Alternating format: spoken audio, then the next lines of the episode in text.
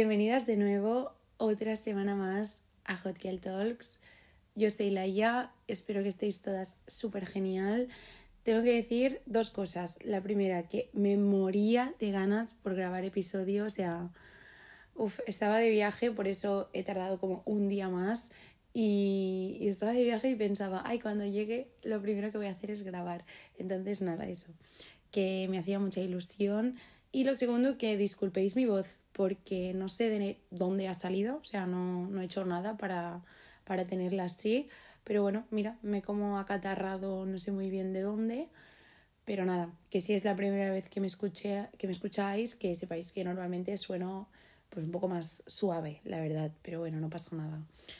Hoy, ¿de qué vamos a hablar? Hoy va a ser un episodio súper completo, la verdad, porque obviamente va a haber un tema, como siempre, que en este caso creo que es uno que, no sé, o sea, no voy a decir que es necesario, pero incluso cuando yo a veces pienso que es algo que no me pasa o algo que yo no tengo que, que lidiar mucho con ello, mm, de repente digo, bomba, ya lo estoy volviendo a hacer. Y es el compararse, el compararse con los demás, eh, compararte físicamente, comparar los caminos de cada uno, los logros. Entonces, bueno, eh, vamos a hablar un poco sobre eso. Obviamente os voy a contar un poquillo qué tal el viaje a Grecia, porque bueno, si me seguís en TikTok o en Insta, supongo que habéis visto cosas. En Insta he sido ultra pesada por stories, pero es que era todo muy bonito como para no colgar nada.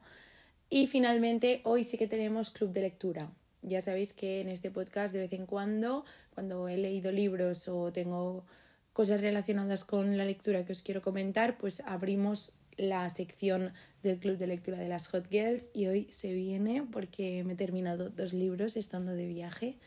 Así que nada, em, muchas cosas, espero que os parezca interesante, que os guste, mm, si no, pues que os relaje un ratito como siempre y empezamos. Bien, yo creo que voy a empezar por Grecia, más que nada porque lo puedo enlazar con, con el tema de hoy. Grecia ha sido súper bonito, o sea, yo iba con cero expectativas, obviamente de las islas pues tenía la idea, ¿no? De, de mamá mía, de todo blanquito y precioso, y efectivamente es así, o sea, lo recomiendo 10.000%, yo no he ido a las más famosas, digamos, porque también son las que están más masificadas y que ya son más turísticas, hemos ido a las que están como más cerca de Atenas, que aún son un poco más auténticas, ¿no? Em, os podría recomendar Agistri, Hidra y Aegina. Em, las tenéis a un tiro de piedra de Atenas en ferry y, o sea, espectacular. Entonces, en cuanto a la ciudad, yo no tenía ni idea de nada, solo sabía que había el Acrópolis, pero el ir con cero expectativas yo creo que ha sido algo bueno, porque me ha sorprendido muchísimo. O sea, Atenas, aparte de la zona quizá más histórica, que sí que tiene como los barrios así mucho más mediterráneos y con las casitas de colores y tal. Lo demás es una ciudad que no parece para nada Europa, o sea, es súper caótica, pero bueno, ha sido muy divertido.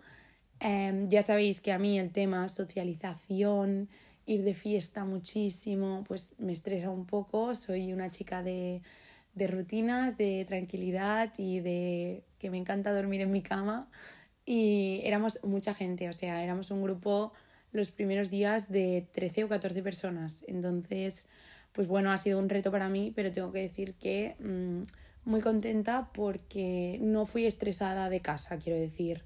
Ya iba con la idea de no me voy a poner nerviosa antes de tiempo, no voy a ir ya pensando que me voy a agobiar si hay mucha gente, que no voy a estar del todo cómoda, no, o sea, vas con la mente en blanco a lo que te encuentres y ha sido súper fácil, la verdad. O sea, todo el mundo, ya sabía que todo el mundo con quien iba era gente súper fácil de tratar y con la que iba a estar bien, pero bueno, también está bien, ¿no? El reafirmarte y decir, mira, era algo que me daba un poco de miedo y he podido. O sea que por esta parte, genial. Ahora bien, ¿por qué se enlaza con el tema de hoy? Pues obviamente porque cuando estás con mucha gente te comparas y, y es así. Eh, pequeño inciso antes de empezar ya con el tema de Grecia os podéis cansar de ver fotos preciosas tanto en mi Instagram como en TikTok, que he colgado algunos blogs y van a ver algunos más. En Insta voy a hacer una guía de recomendaciones de estas que se pueden hacer eh, por si a alguien le interesa en algún momento. Así que nada, lo digo eh, que después me voy a olvidar. Pero lo que os decía, obviamente cuando estás con mucha gente, pues es muy fácil compararse, aunque no sea algo que tú hagas en tu día a día, aunque no sea algo tampoco muy dramático, ¿no? No quiero decir que estés todo el día como creyéndote inferior a todo el mundo.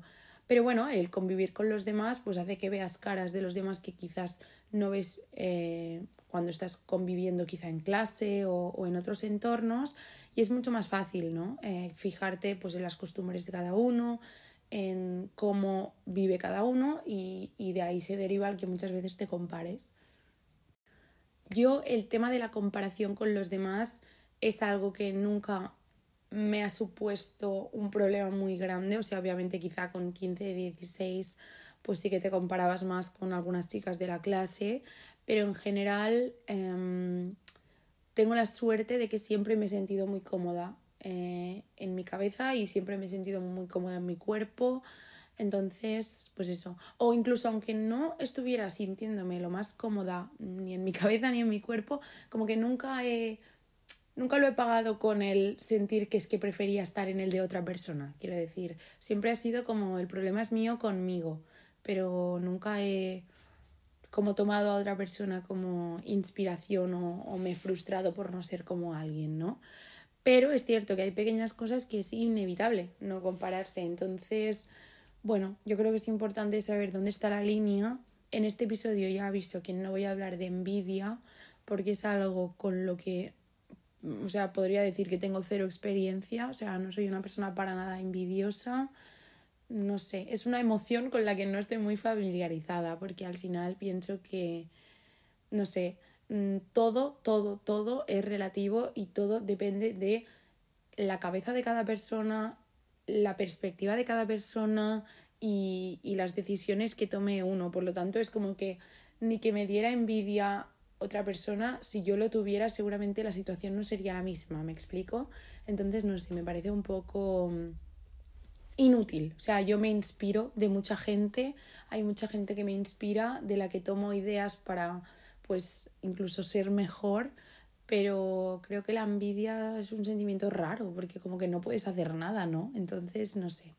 No vamos a hablar de envidia, simplemente vamos a hablar de eso, ¿no? De la sensación de ver a alguien y decir, ostras, esta persona quizá tiene algo que, yo quiero y, y, o tiene algo que me gusta más que lo que tengo yo. Y bueno, voy a intentar tocar todos los palos, ¿no? Tenemos desde el compararte físicamente con el compararte en cuanto a logros, que creo que este a mí quizá es el que más veces se me pasa por la cabeza, y el compararte en cuestión de mm, tempos, ¿no? Decir, porque a lo mejor yo llevo tres años intentando esto que a esta persona le ha venido en un mes. Así que nada, mi idea es que sea algo súper práctico, o sea, mm, no vamos a estar mil horas filosofando sobre por qué nos comparamos, tal, sino, oye, mira, para no compararte, haz esto. Creo que será mucho más útil si es algo muy práctico, porque muchas veces es algo que nos da como vergüenza hablar, ¿no? O sea, como que da vergüenza aceptar que te comparas con los demás, entonces quizá como que también cuesta mucho decir, oye, ¿qué hago para no hacerlo? ¿no? Entonces voy a intentar enfocarlo de una manera muy práctica. Bien, algo súper básico y por lo que a lo mejor alguien me dice, felicidades, Laia, ya lo sabía, pero que creo que es la base, es el hecho de que tú eres mucho menos susceptible a compararte con los demás si estás cómoda en tu cabeza, en tus decisiones, en tu cuerpo, es que es así, o sea, es mucho más difícil caer en comparaciones tóxicas, porque obviamente tú puedes ver a alguien y pensar, ostras, mira, me encanta cómo va vestida, yo me pongo este outfit y siento que no, no soy yo, no me siento cómoda, pero es que a esta chica le queda divino. Y esto lo puedo hacer yo y no me supone ningún tipo de problema. No estoy dos días dándole vueltas y sintiendo que soy inferior porque no me queda bien cierto outfit que me gustaría ponerme. No, o sea, simplemente lo ves como una fuente de inspiración o simplemente te alegras por los demás, que a veces no pasa nada por, por alegrarse por alguien, por tener algo que a ti te gustaría tener de manera desinteresada, ¿no? Pero bueno, sí que es cierto que cuando tú estás mucho más insegura, cualquier tipo de comparación se puede volver en una inseguridad. O sea, yo creo que ahí es donde está la línea. Yo me puedo comparar con gente, pero no me siento menos segura de mí misma por eso. Porque la comparación no la veo como algo que me va a hacer a mí ser menos, ¿no? O sea, el hecho de que alguien tenga algo que a mí me parece guay no significa que yo tenga menos que esa persona, ¿no? No es como un pastel, que si alguien se queda con un trozo yo me quedo con menos. Entonces, creo que eso es una comparativa sana y que es inevitable hacerlo, pero en el momento en el que cuando tú te comparas con alguien, eso te hace sentir que tú tienes menos y se vuelve en una inseguridad, creo que ahí es donde realmente tenemos que parar a vernos si es que a lo mejor no estamos trabajando nuestra propia autoestima lo suficiente. Y alguien me puede decir, ok, Laia, mm, tiene toda la lógica del mundo que si eres una persona segura, pues te vas a comparar menos con los demás, pero ¿cómo me convierto en una persona segura? Y ahí está la clave. Creo que es una pregunta súper compleja, más que nada porque cada uno viene con su mochila a cuestas y a cada uno las inseguridades le vienen de un lado distinto. Pero voy a hablar de las cosas que en cuanto a compararse con los demás a mí me han ayudado.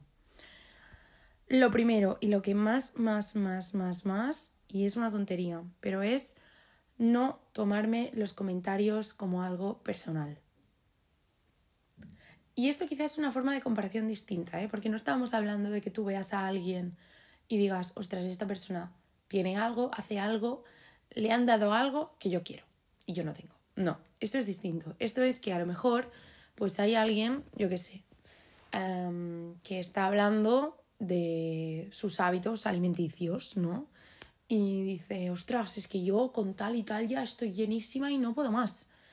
Y tú a lo mejor eso para ti es una cantidad de comida normalísima y que te meterías cinco croquetas más después, ¿no?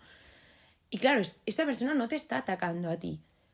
Pero muchas veces tú eso te lo puedes tomar como un, ostras, a lo mejor es que como un montón. Primero entender que no hay el como un montón, o sea, cada uno come lo que su cuerpo le pide. Pero bueno, en fin, dejando esto de lado, ¿eh? no voy a entrar hoy en temas de, de alimentación, pero simplemente el hecho de tú eso no tomártelo como un comentario personal y no llevarlo al, al, campo de, ostras, a lo mejor el hecho de que esta persona tenga este hábito significa que el mío está mal.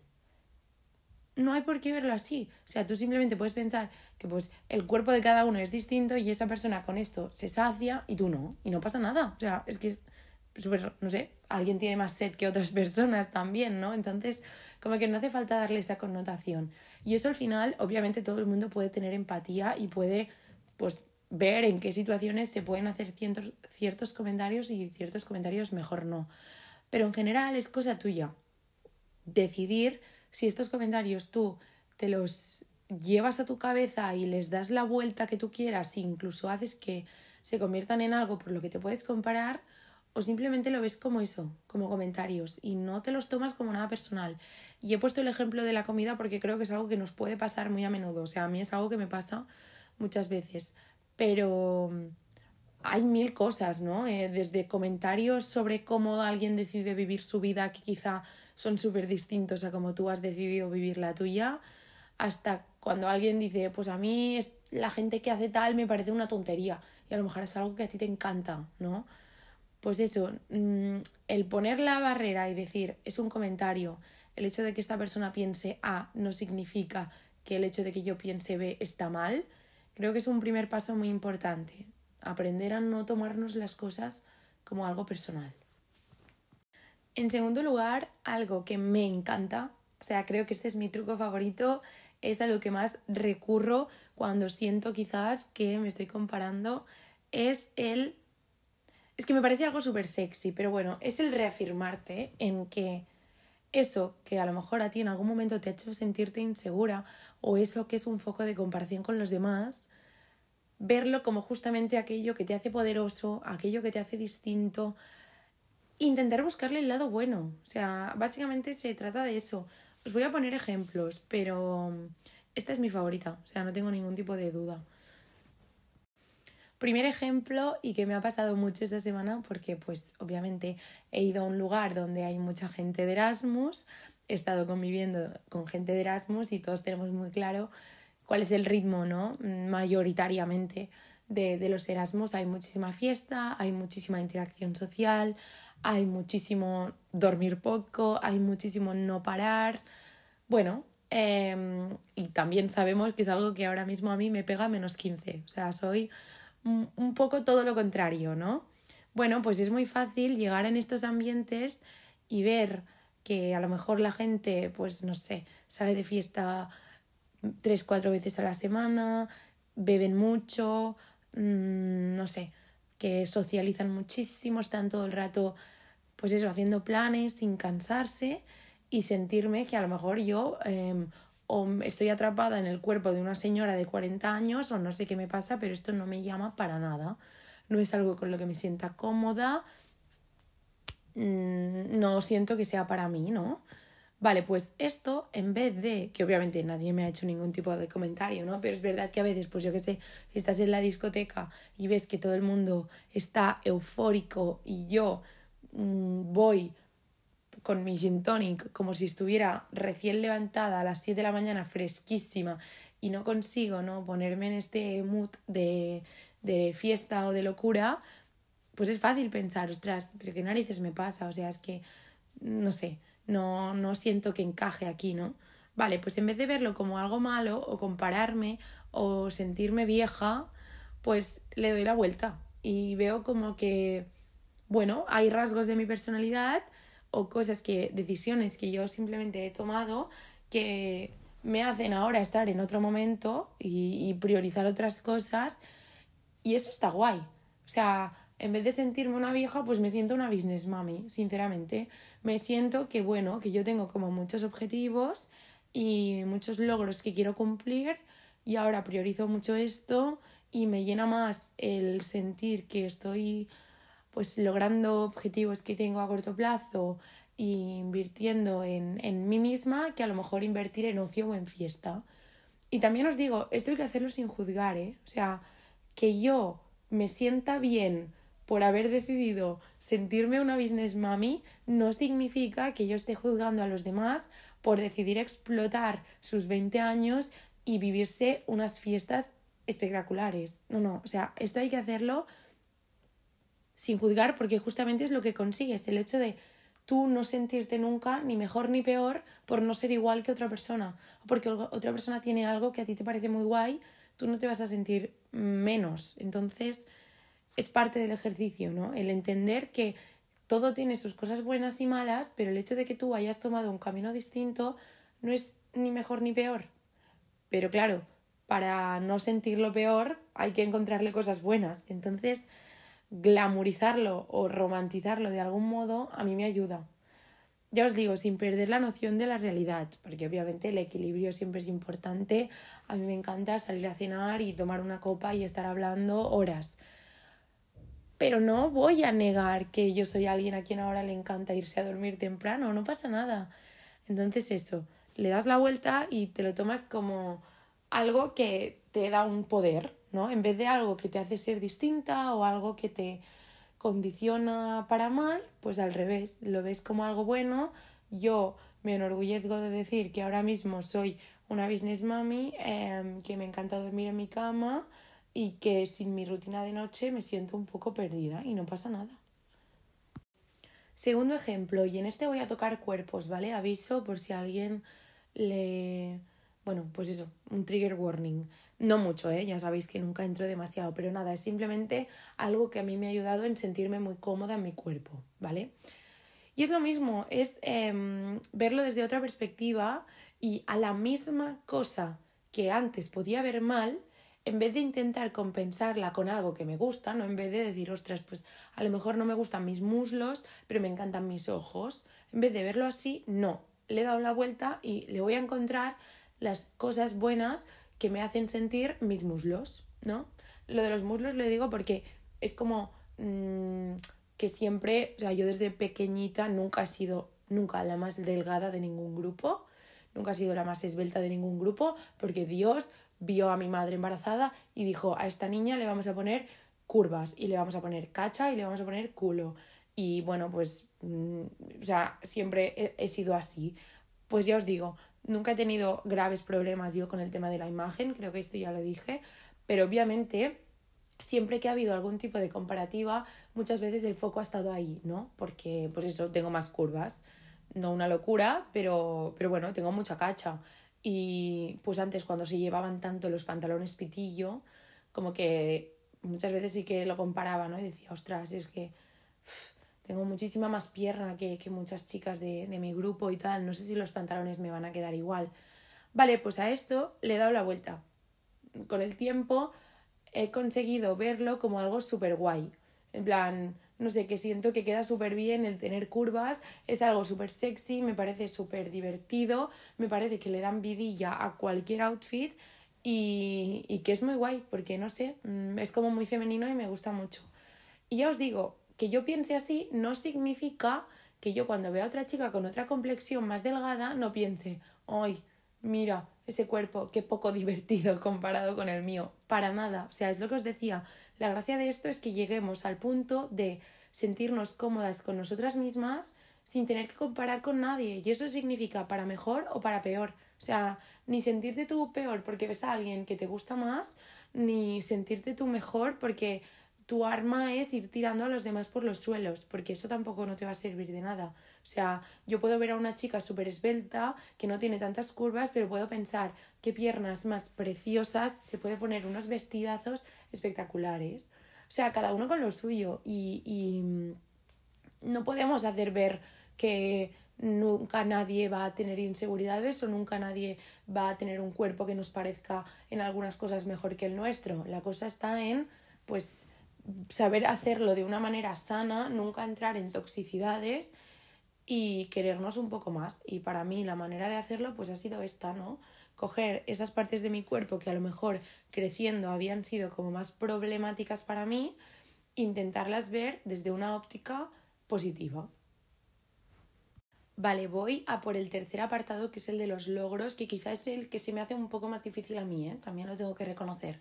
Y es el hecho de, de esto, de ver cómo a quizá a alguien le van muy bien las cosas y tú te estás esforzando por algo y no ves frutos y el no caer en, en tirar la toalla o en sentir que es que a lo mejor hay algo que tú lo estás haciendo mal.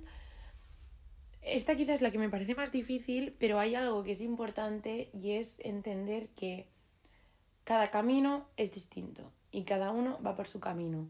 Y la idea es llegar no es llegar ni antes que los demás, ni pasando por encima de los demás. O sea, la idea es llegar, ¿no? Tú tienes tu objetivo y lo que quieres es cumplirlo. Pues para cumplir ese objetivo realmente no tienes por qué estarte fijando en el camino que toman los demás. Entonces, ya os digo, creo que quizás es el más difícil, ¿eh? Porque, no sé, me parece que es como el que puede generar más frustración. Porque el cuerpo al final, mm, pues quieras o no, tú te vas a tener que querer como tú eres y con el que había puesto el ejemplo de la fiesta, si tú es una decisión que has tomado, pues tendrás tus motivos y te será un poco más fácil, ¿no? Poner en balanza porque tú a lo mejor has decidido renunciar a ciertas cosas o priorizar otras, pero esta es como que puede caer más en la frustración de decir, es que estoy haciendo algo mal, es que a lo mejor no estoy tomando el camino o los pasos correctos, entonces creo que mm, para llevarlo bien, algo que hay que hacer y no siempre hacemos es celebrar las pequeñas victorias.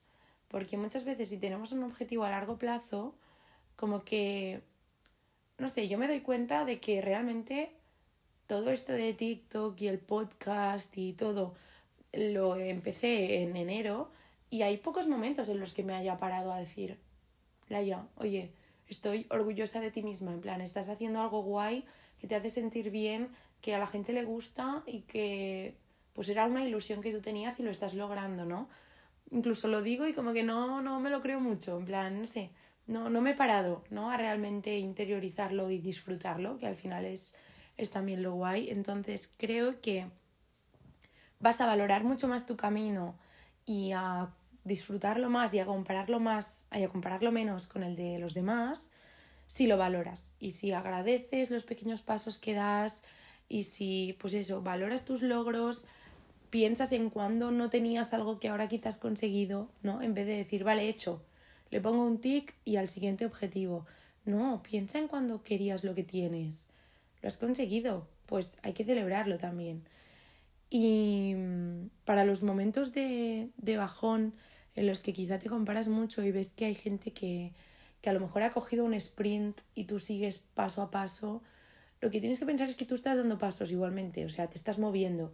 El hecho de que alguien se mueva más rápido no va a hacer que tú te muevas más lento. No pasa nada. Em, mientras tú no te quedes quieto, esto está sonando muy filosófico, pero es verdad, mientras tú no te quedes quieto, tú ya estás yendo hacia donde quieres. Entonces, oye, pues si alguien llega más rápido, a lo mejor te puede dar un consejo, a lo mejor te puede tender la mano, a lo mejor puedes aprender de esa persona y decir, ostras, mira, esta persona cogió este camino y, llegó rápido, pero le pasó esto que yo a lo mejor, tomándomelo con más calma, lo puedo hacer distinto, ¿no? O sea, mm, no sé, creo que para no compararse con los demás también es importante quizá no... No sé, esto quizás no es personal, ¿eh? yo soy muy partidaria de ¿Sabéis la frase esa de work hard in silence, let's, let success be your noise? ¿no? La de nunca digas cuál es tu próximo movimiento. Esto ya es más personal, pero yo soy muy partidaria de no ir lanzando a los cuatro vientos lo que vas a hacer y lo que vas a conseguir y cuál es tu próximo plan y tal. Más que nada porque entonces parece que lo estás haciendo porque ya le has dicho a alguien que lo vas a hacer, más que porque realmente a ti sea algo que te apetezca. Entonces, no sé, esto ya es más personal, pero yo soy muy partidaria de, de eso, ¿no? De mm, ir a tu bola y cuando lo consigues compartirlo con la gente que te quiere y, poco más. Vale, creo que ya he tocado como distintos palos, ¿no? Desde el eh, comparar tu cuerpo, comparar las cosas a las que tú priorizas, que te gustan más o menos con la de los demás, comparar tu camino con lo de los demás. Y mm, sí que hay algo como más general, pero que creo que es importante mencionar. Porque ya os digo, la clave de no compararse es sentir que no te va a afectar mm, que alguien tenga algo que tú no quieres porque tú ya estás cómodo contigo mismo. O sea, la clave yo creo que sí está, ¿no? El, el decir, ostras, me, me gusto muchísimo, me gusta lo que hago con mi tiempo, me gusta mm, cómo he adornado mi cabeza. Em, porque ya os digo, es más cómo ves las cosas que lo que tienes realmente. Porque tú tienes, puedes tener un cuerpo que te podrían decir, dibuja tu cuerpo ideal y lo dibujas y te lo dan. Pero si tú no estás en el mindset correcto, no vas a sentir que lo tienes. Quiero decir, es muchas más cosas que simplemente tener aquello que quieres. Es mucho también cómo vemos las cosas, cómo está nuestro entorno, cómo hemos decidido amueblar nuestra cabeza. Entonces, algo que sí que creo que es importante es el pensar que mm, es eso, yo os puedo decir, os puedo decir mucho cómo no, no compararte, tal, tal, tal, pero es que la base es que no tienes por qué compararte porque, sinceramente, no sirve para tanto el compararte con los demás. Porque hay una cosa que está clara, que es que no vas a poder ser otra persona. Mm, ya os digo, tú te puedes inspirar yo tenía una profesora que siempre decía, las cosas ya están inventadas, se trata de quién copia mejor. Pero mm, tú te puedes inspirar en los demás, tú puedes tomar ideas, pero al final, a quien mejor vas a interpretar, el papel que mejor te va a quedar es el de ti misma. Que no significa que este no tenga influencias de, de otras cosas, porque al final estamos hechos de eso, ¿no? De, de las cosas que hemos visto y hemos pensado, ostras, me quedo un cacho para mí. Pero estar todo el rato pensando en qué haría yo si, cómo sería de mejor mi vida si, compararte con los demás, es un poco inútil porque realmente no sabes cómo se siente esa persona. A lo mejor esa persona lo pasa muy mal por algo que tú no sabes.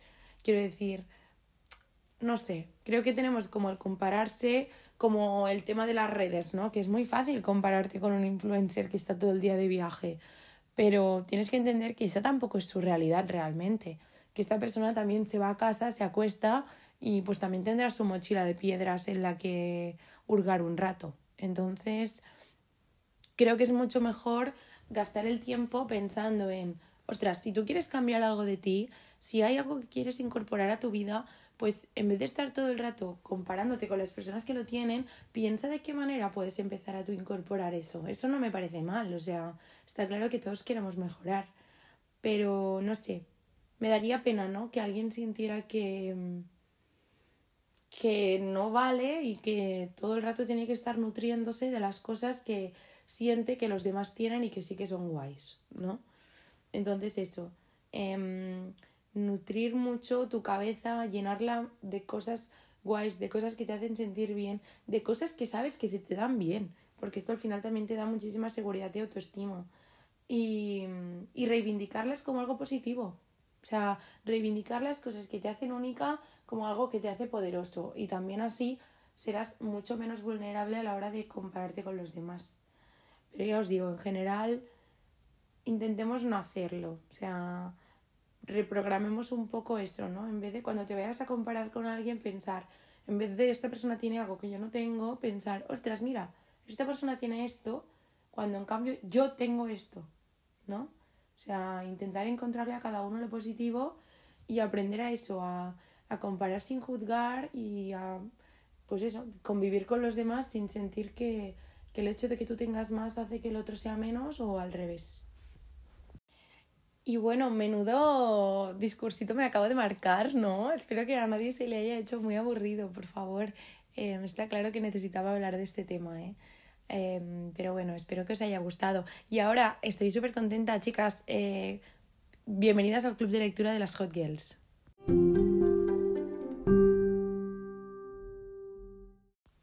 Hoy el primer libro del que voy a hablar es Los Bridgerton. Los Bridgerton número uno, me ha encantado, me lo recomendó mi amiga María, un besazo, guapa, eh, me ha encantado, gracias. Yo no había visto la serie, no había visto absolutamente nada, no tenía ni idea de lo que eran los Bridgerton.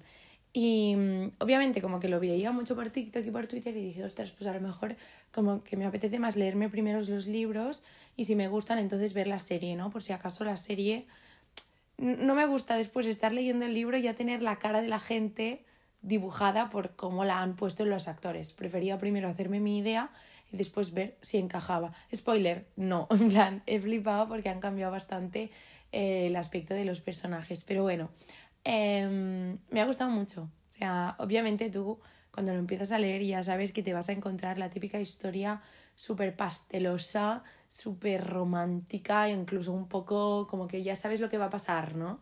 Pero aún así, yo creo que si te dejas llevar y lo disfrutas por lo que es, es súper guay. O sea, al final, a mí me encanta todo lo que sea de época así victoriana. Em, las vibras que da, pues son muy orgullo y prejuicio, la verdad. Otra película fantasía que me encanta. Entonces, si os gusta ese rollo orgullo y prejuicio, yo creo que os va a gustar ya os digo, mm, súper romántico. He flipado un poco con las escenas así un poco más subiditas de tono, o sea, tela con los Bridgerton. Yo estaba leyéndolo en el avión y pensaba, espero por favor que la persona del lado no se ponga a leer porque a lo mejor se preocupan por mí. Pero muy potente el señor Bridgerton y muy divertido. En general es un libro que se hace súper ameno. O sea, es que no hay más. Es una historia romántica, súper bonita, que te da para imaginarte situaciones y escenarios preciosos. Y nada, tengo muchísimas ganas de seguir leyendo estos libros. Y por si alguien estaba ahí en plan, los empiezo o no, los empiezo o no, yo os diría que sí. Libro número 2. Malibu Renace. Malibu Renace, para quien no lo sepa, es de la misma autora que Los siete maridos de Evelyn Hugo, es Taylor Jenkins Reid. Em, es cierto que yo este libro le tengo que pedir perdón porque obviamente después de leer Los siete maridos de Evelyn Hugo, pues las expectativas que tenía para esta autora eran desproporcionadas. O sea, tenía las expectativas altísimas. Y es un libro que empecé a leer como en, yo qué sé, febrero. Sí, porque lo empecé a leer en París. Sí, lo empecé a leer en febrero y lo dejé a medias porque no me acababa de enganchar. Y me lo llevé ahora de viaje y lo terminé. O sea, me lo, me lo he acabado. Y me ha gustado, me ha gustado mucho, sobre todo los personajes. O sea, creo que la trama tampoco es espectacular, pero los personajes son gente con la que le coges mucho cariño y, mm, y al final, o sea, básicamente el, libro gira alrededor de, de una fiesta, ¿no? Em, una fiesta que pasa en Malibú, en el Hollywood de los 80, y creo que son los 80, creo que sí. Y bueno, pues en esta fiesta como que se desmadra mucho y la organizan cuatro hermanos que durante el libro van haciendo flashbacks a la infancia de estos cuatro hermanos y cada uno tiene secretos que se descubren todos en la fiesta. Entonces, lo que me ha gustado más... Uy, están taladrando, madre mía. Vale, han parado. Esto es lo que decía, lo que me ha gustado más, los personajes y las descripciones de la fiesta, porque están súper logradas, te la imaginas muchísimo y es súper divertida. Bueno, vamos a convivir con el taladro estos últimos dos minutos. Pero en fin, lo que no me ha gustado tanto es que siento que el final ha sido como muy precipitado, ¿no? Pero, y quizá me hubiera gustado más conexiones con Evelyn Hugo, porque al final representa que los cuatro chicos estos de los que os hablo, bueno, son dos chicos y dos chicas, son los hijos que tuvo uno de los maridos de Evelyn Hugo con otra mujer, que es otra historia completamente distinta. Pero quizá hubiera sido guay alguna conexión más. Pero bueno, si has leído Evelyn Hugo, lo recomiendo mucho, pero sobre todo esto, ojo con las expectativas.